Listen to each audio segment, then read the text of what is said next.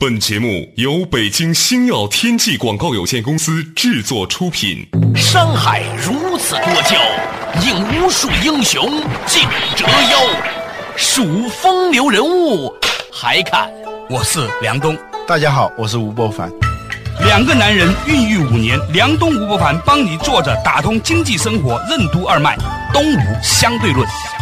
好戏马上开场。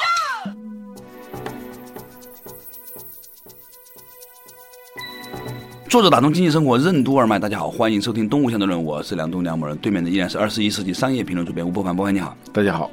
有的时候我开车啊，会抬头看一下公共汽车，我发现现在北京啊，公共汽车里面的美女越来越多。嗯，在大概五年以前，我如果随手看公共汽车里面，其实美女不多。现在美女越来越多，当然，我认为这是一个道德水平在提升的。我以前在节目里提过，我认为一个人如果长得很漂亮，她每天还挤公共汽车，其实是很值得钦佩的，对吧？但是另外一方面，你也看到了一个现象，就是人们这个美丽指数啊，普遍升级。嗯。你有没有发现？是你给我看的吧？就是那个化妆前和化妆后的那个对比啊。对对对对对。是广告还是？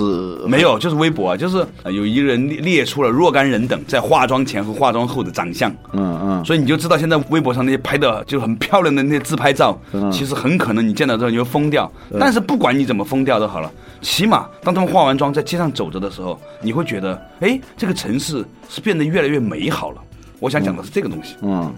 各种与美丽相关的产业越来越发达啊！这个好像在韩国是最明显的嘛。如果你到香港去，随手翻开一本所谓的娱乐杂志或者八卦杂志，嗯，你会发现百分之九十的广告，嗯，都是美容、嗯，媒体、瘦身等等等等。嗯，对，好像是一两年以前吧，有一个法律诉讼，就是一个男士啊娶了一个美女，结果后来他们生了孩子，发现那个孩子。有一点点像他，但是完全不像他太太。呃，那个你说爹可能是完全不像爹，这是有问题的哈。对，对。但是完全不像妈，这个事情很奇怪啊。对，后来这个太太在无比尴尬当中，终于向他坦白了一个秘密：她是整过容的，所以这个男士要跟他离婚，而且要索赔。所以嘛，我以前在节目里面说的嘛，两北漂是吧？在北京认识了，然后呢，你可以跟他住，但是你在决定结婚之前，你一定要看一下他的。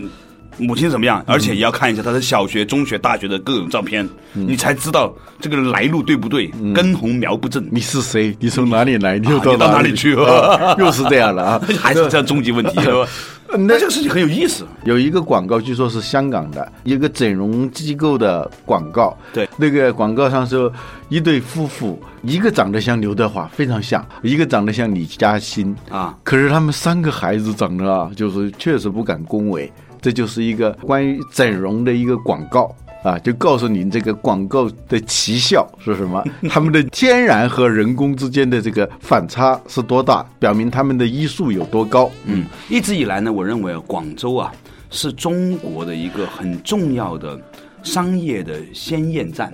尽管广州人在这个全国营销方面这个品牌不是很响，但是广州人在商业敏感度上是很高的。嗯，我最近几次去广州啊，在电梯里面看到的大部分的广告都是各种形式的整容美容医院广告。嗯，而且呢，最近一两年来，明显看到这一些整容医院的广告水准提升的很快。嗯，换句话来说，他们越来越有钱，可以请到了好的 Four A 广告公司帮他们做广告了。嗯，而且呢，周遭也是这样。就是你觉得哎，长得漂亮的人越来越多了。嗯，我倒不是说每个人都去整了容，嗯，而是我认为呢，已经有一个巨大的美容暗示产业在出现。比如说，所有的时尚杂志，嗯，都在告诉你怎么穿衣服，嗯，怎么梳头，嗯。啊，怎么样合适，穿个长裙好还是短裙好，什么样的丝袜，嗯，这一类东西的时间长了，经营多了之后啊，女人分成两种，一种是看时尚杂志的，一种是不看时尚杂志的。嗯，前者呢，它多多少少就慢慢慢慢会变得越来越像。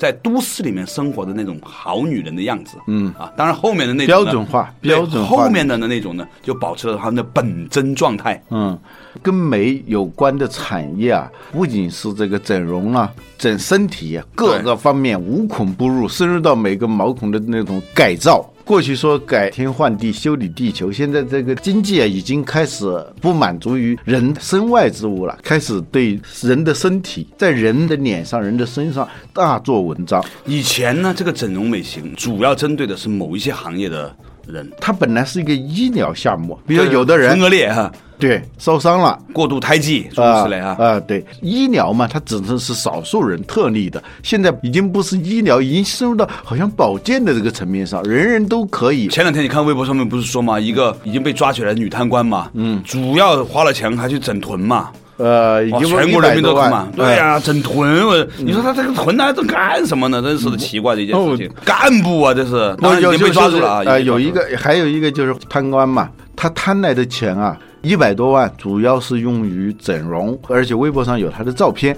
这个照片有网友说效果不明显啊，就是这个就，但是他真的是花了一百多万。你想想，这真的是创造需求啊！刚开始的贪污腐败就是多吃多占啊，其实都是身外之物嘛啊。现在呢，就是开始的在自己的脸上、身上做文章，这里头的花费是一个非常有弹性的。你知道以前的那个美容啊？稍微厉害一点的是动刀子、动锉子，就把你块这块骨头给磨掉一点，嗯就下巴这个磨一点，是吧？嗯。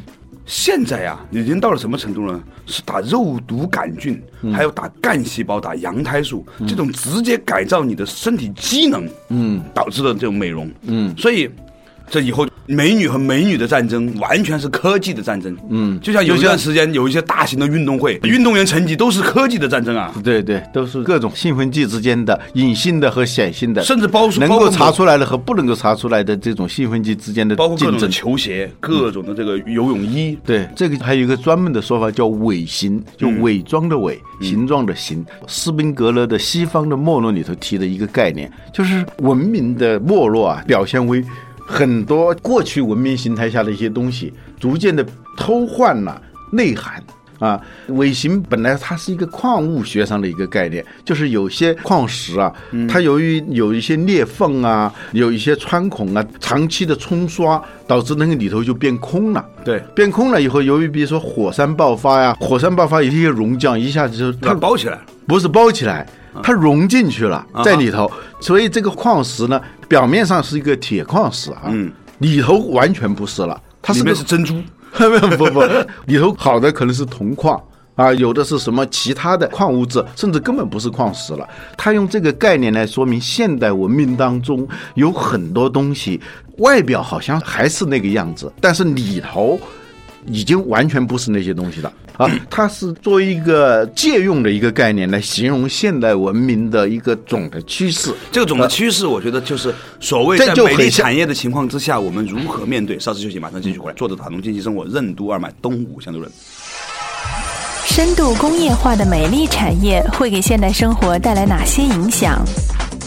为什么说当今社会美女之间的战争本质上是科技含量的比拼？什么是伪形？什么是文明没落的标志？为什么说整个现代文明都在伪形化？继车展之后，为什么有越来越多的展览都开始使用模特？欢迎收听《动物相对论》，本期话题：美丽的谎言。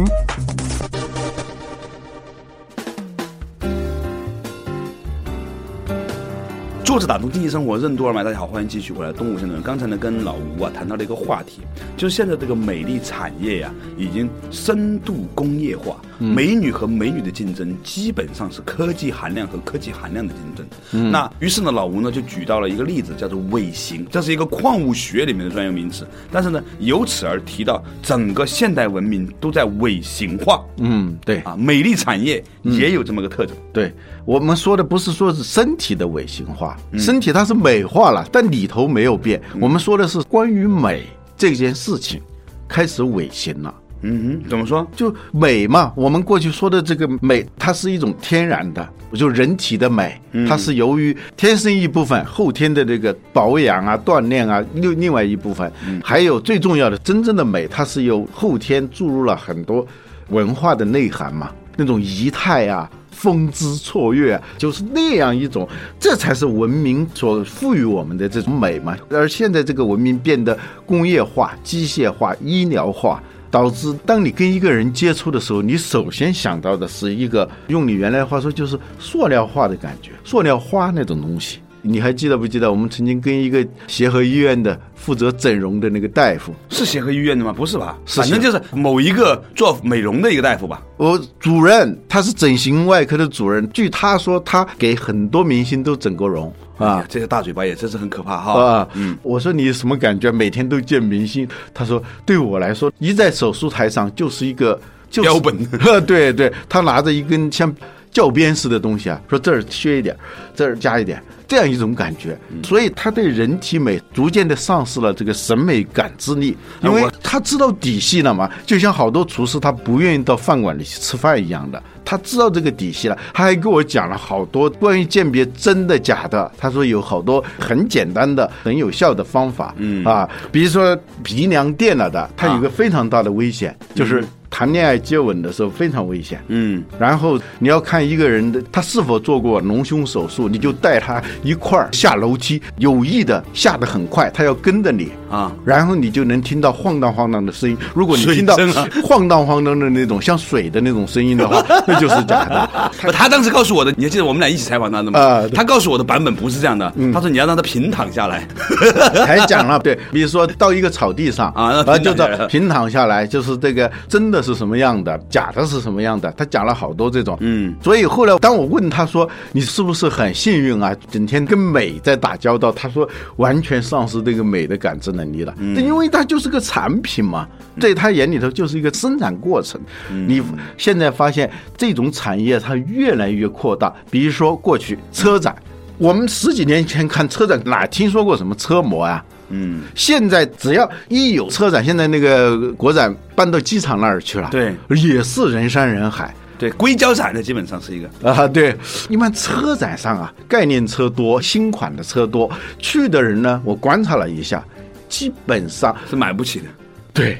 买得起的人一般不去，买得起那个干嘛？偶尔也会有一些，比如他特别贵的车，突然有一个中国人。偶尔他就是那些某一个款型的，比如宾利啊，八百八十万就确实有，但是绝大多数都是打酱油的，瞎蹭蹭。也不是看车，主要是拿这个照相机在那儿拍车模，基本上是。现在通讯展现在也开始了，连那个什么卖鼠标、卖键盘、卖手机，所有现在都开始。用这个模特了，嗯，最可笑的是，前不久山西有个地方，好像叫山阴县吧，嗯，他们搞了一个叫母牛大赛，就是评最漂亮的奶牛，嗯，他们还弄得很严格的标准，胸围、臀围。腰围，这我都不知道那个牛是怎么算的啊！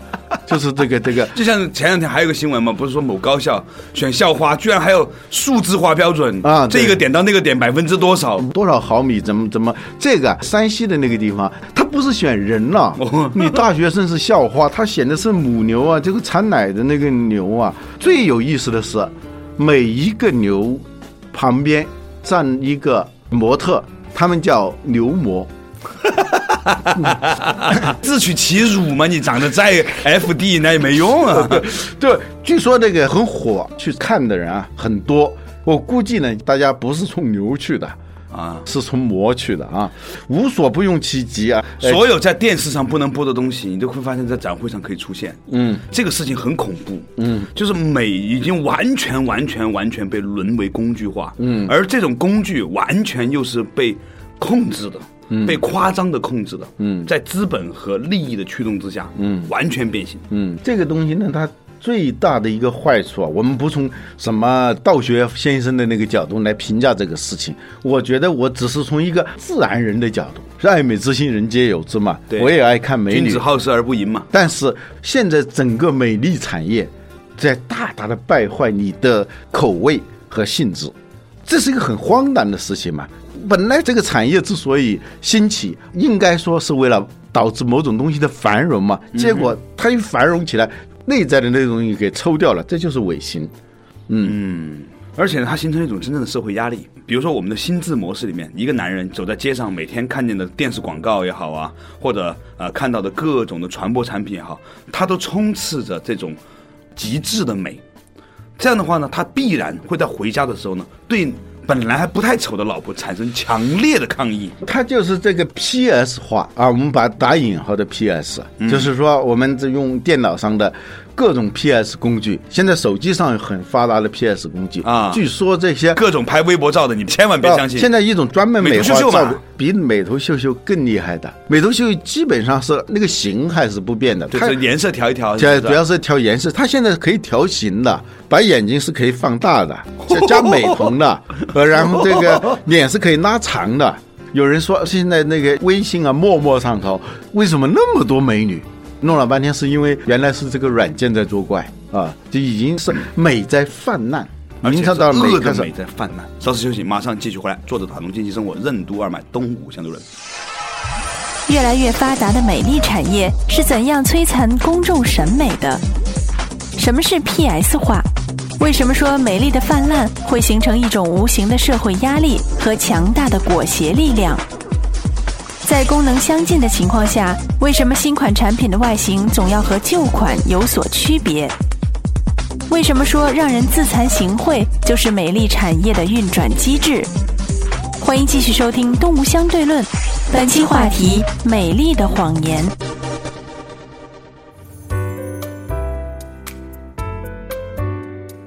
作者打通经济生活任督二脉，大家好，欢迎继续回来的东吴相对论。刚才呢，跟老吴啊在讲的一件事情。嗯，老吴呢对现在时尚产业呢非常了解。你别看他好像戴着眼镜，其实对于美图秀秀以上的更高的 PS 的版本，以及像陌陌这样的东西都非常了解。我都不知道陌陌，也是你告诉我的，你知道吧？好吧，好吧，好吧。哎，但是说起来 这个事情啊，这个美丽产业呢，我的重点是什么呢？我觉得它形成了一种社会压力。嗯。比如说刚开始的时候，只有个别人去这样做呢，大家谴责他啊，你搞一个假的呀，假这个假那个是吧？我们是从八十年代过来的嘛，是吧？对，我们最早看见那个烫发，像坏人，像女特，就像女特务，就是很很不正经啊。偶尔看到一个，就是把他视为是不正经的。到后来，不烫发是不正经。他主哎，对他主流化以后，怎么多少都得烫一下，要不然你就是非主流，你就是边缘人群。后来九十年代开始又出现了染发。最早我们看到染发的一定不是好人，现在不染发的人还真少，只有像我们这种老土了。你包括男生都在染，女生不染发的很少了。哦，是吗？就你说的这个压力嘛。你现在一个女的，正常的，你到一发廊里面去，你说给我剪一头发，这是不可能的。一会儿告诉你要染发，一会儿要烫一个这个离子那个波，嗯。根本没有办法逃脱，尤其是你，比如说你经常找一个人帮你剪头发哈，这个人已经成为你的朋友了，听了你的很多秘密。现在发型师基本上扮演了牧师的角色，嗯，女青年没有地方表达她的很多情感，所以呢，发型师是兼这个角色的。所以为什么说发型师长得比较女性化是有生意的呢？因为他有利于把自己变成是一个闺蜜，它是有设计的。啊，对，你会发现在中国很有意思啊，中国化妆师男的。一般都化的很厉害，女化妆师一般都不化妆的，这个事情很奇怪，咱们以后再说哈。就说回来这个事情，所以呢，这个当你跟他成为朋友之后呢，他建议你做烫发什么，你就基本上被活在这样一个压力当中了，你不烫是不可能的。也就是我们前面说的瘾嘛，逐渐逐渐的，一步步的套牢你。呃，你离不开它嘛？对，你如果在一个地方剪头发、烫发，不不叫剪，也不叫烫，现在叫做头发啊，就是它是一个 total solution 的东西啊。这些你做的越久。你就被它套牢的可能性就越大，因为你染了黄色之后啊，很快它会变成很浅，变得很难看，于是你就要再去做，做完之后很干，于是就要去加油，加完油之后呢，又有什么样的问题要去剪，剪完之后又不对，要再烫。总而言之呢，要不你别干，嗯，一干就永远被套牢。它这跟吸毒是一回事啊。所以连红杉这样的公司，红杉资本这样的公司都开始投资这种剪头发这种行业了，你知道吗？嗯，他们资本家肯定是很清楚知道这里面的暴利的。嗯，对，在东方广场我听说啊，嗯，随便剪一个最简单的也得七八百块钱，疯了。如果是好一点的给你弄一下的话，两千多很正常。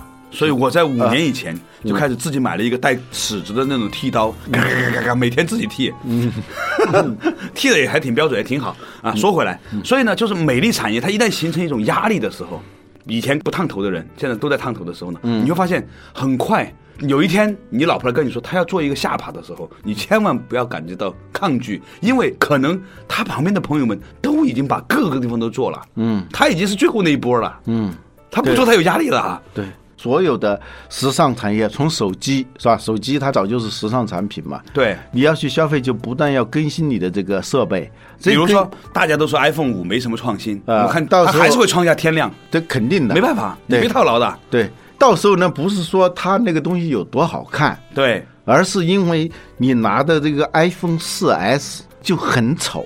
觉得自己自惭形秽啊！这个词，嗯，你发现整个美容产业刚开始的时候是一个少数早期用户，早期带有浪漫情怀、敢冒险的这些人在用。当它成为主街期，在营销学上就是大街啊。Main Street，在这个主街期的时候，大众都在用的时候，那它就是形成一种严重的裹挟，不由自主。你买这个东西，哪怕你对它没有感觉啊，嗯，但是你手里头的这个东西，你的衣服也好，你的手机也好，你的发型也好，还有你的皮肤类型啊，现在都是可以人工制造的嘛，啊，你都会觉得自惭形秽。哎，你说那个表哥会不会因为自己只有五块表感到很自卑呀？所以才有了第六块表？嗯。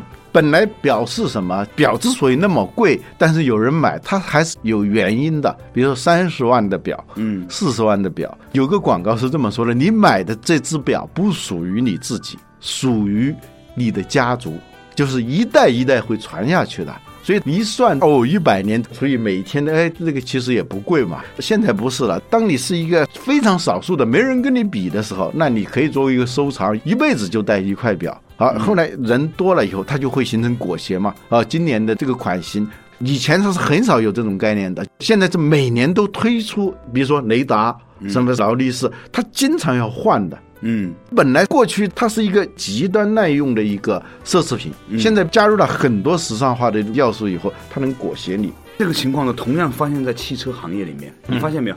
现在车型的更新换代非常快。嗯。以前你买一个车，你觉得三五年你不会觉得落伍，嗯，现在你买个车啊，明年你就会觉得不行了。越贵越好的车，越容易陷入到这样的一个领域里面，因为你当时买的时候，就因为你买的最贵的嘛，就代表你是最潮、最好的那群人。嗯，你买的是新潮，嗯，但是新潮是过期作废的，对。是最易碎的东西，易碎品。所以呢，我跟一个懂车的朋友聊，我忘了说是哪一款车，他说那个新的跟就就增加了一点点功能。这个功能就是说转弯的时候，新的那个车那个轮子可以有一个两度的一个倾斜，就是导致你那个比较平稳一点。就转弯的时候，就这一点差别，它能贵出十几万去。你想想，你是要为这一点功能去买的话，那是太可笑的一件事，你都感觉不到。而且外形也有点点区别，这个是很讨厌的。嗯，新款比旧款一定好看吗？不一定。嗯，只是他告诉你你 out 了。嗯，对。一推出新款，就让所有的人变成 out 的人。嗯，所有人都害怕被潮流所抛弃的这种感觉。对呀，公司里头你被解雇了，你被炒了。嗯，现在呢，对外的话，他现在用这种方式，不断更新的方式，就炒掉你。你是一批用户，到时候我推出一个新产品，就把你给炒掉。嗯，你要必须再提高新的成本，重新加入。对，所以呢，我们今天和老吴在讲到这个美丽的这个事情的时候呢，我们赫然发现呢，美已经变成了一种工业化的暴力行为。它不仅仅是摧残了我们对美的看法，更重要的是把我们所有人，甚至你以前觉得你不在这个被裹挟范围之内的人，也完全裹挟了进去。对，它是一个机制，让你自惭形秽，就是这是一个很重要的一个机制。对。对，以前呢只是针对女性在做这个事情，现在你是一个买车的人，你是一个买手机的人，你也被裹挟进了这种随时被 out 出去的这样一个结局。好了，感谢大家收听今天的动向内容，我们下一期同一时间再见。